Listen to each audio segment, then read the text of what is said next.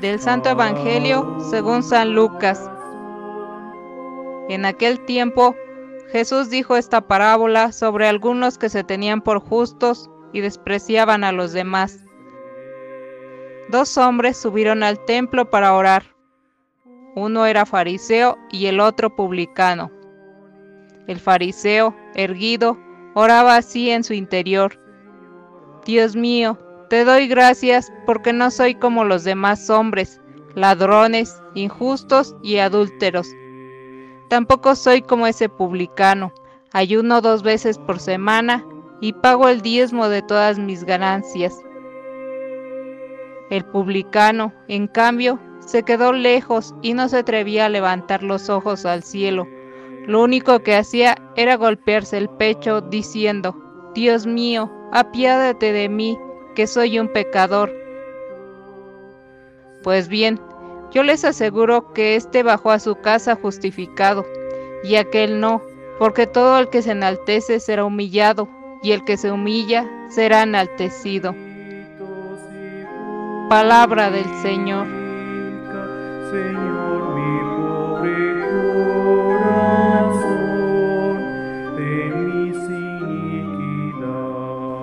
queridos hermanos, hermanas, estamos en el corazón de la cuaresma.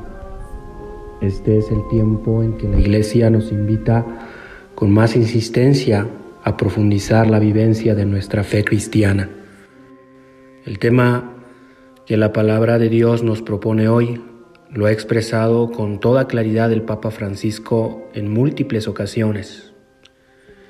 La esencia del cristianismo es reconocerse necesitado de la misericordia de nuestro Padre Dios.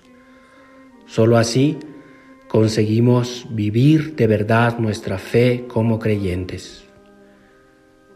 Hermanos, hermanas, el amor y el perdón de Dios son la gran novedad que proclama el Salmo de hoy. Es bueno orar con Él cuando nos sentimos abrumados por nuestras culpas. Necesitamos de la bondad de un Dios Padre que nos abraza y nos perdona absolutamente todo, siempre y sin cansarse. A veces nos hacemos la pregunta, ¿qué tengo que hacer para merecer el perdón de Dios? ¿Cómo estaré seguro de que Dios me ha perdonado? ¿Es suficiente confesarse? Para responder a esas preguntas, Jesús dijo la parábola que leemos hoy. Algunos, teniéndose por justos, santos y limpios, se sentían seguros de sí mismos y despreciaban a los demás. Cumplían a cabalidad una serie de normas y preceptos y por eso se sentían con todo el derecho de presentar en su oración una especie de cobro a Dios. Jesús desenmascara esta actitud y abiertamente declara perdonado al hombre que delante de Dios se siente pecador, necesitado del amor y de la compasión divina, mientras que el otro, el fariseo no logra el perdón porque cree que no la necesita y por tanto no lo pide. Así de simple y sencillo. Si uno pide con fe, el Señor siempre nos escucha. Para entender un poco más esto que estamos diciendo, quiero comentarles una pequeña historia. El único sobreviviente de un naufragio fue visto sobre una pequeña isla. Estaba orando fervientemente y pidiendo a Dios que lo rescatara. Y todos los días revisaba el horizonte buscando ayuda, pero ésta nunca llegaba. Aburrido, y para pasar el rato empezó a construir una pequeña cabaña para protegerse y proteger sus pocas pertenencias.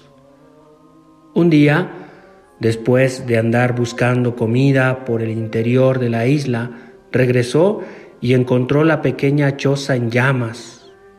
El humo subía hacia el cielo. Todo lo poco que tenía se había perdido. Desesperado, cayó de rodillas y en la playa y le gritó a Dios, Dios mío, ¿cómo pudiste hacerme esto? Y se quedó dormido por la tristeza sobre la arena. Temprano, en la mañana siguiente, escuchó asombrado la sirena de un barco que se acercaba a la isla. Al principio creyó que se trataba de un sueño, pero ante el repetido sonar de la sirena se convenció de que era verdad. Venían a rescatarlo. Una pequeña lancha se acercó hasta la orilla y unos marineros lo invitaron a subir. El pobre náufrago solo acertó a preguntar, Pero señores, ¿cómo supieron que yo estaba aquí perdido? Vimos las señales de humo que nos hiciste, respondieron ellos. Queridos hermanos, hermanas, nuestro Padre Dios siempre está a nuestro favor, siempre, que no se te olvide. Y hasta las cosas más difíciles, las que no puedes comprender y que quizás estés viviendo, este momento de prueba, se pueden convertir en una bendición. No lo olvides. Que nuestra Madre Santísima, la Virgen, interceda por nosotros para que vayamos avanzando con mayor coraje, con mayor seriedad hacia la Pascua y que este tiempo que nos regala la Iglesia sea verdaderamente para nosotros un tiempo para experimentar ese amor y esa misericordia de nuestro Padre Dios. Que así sea.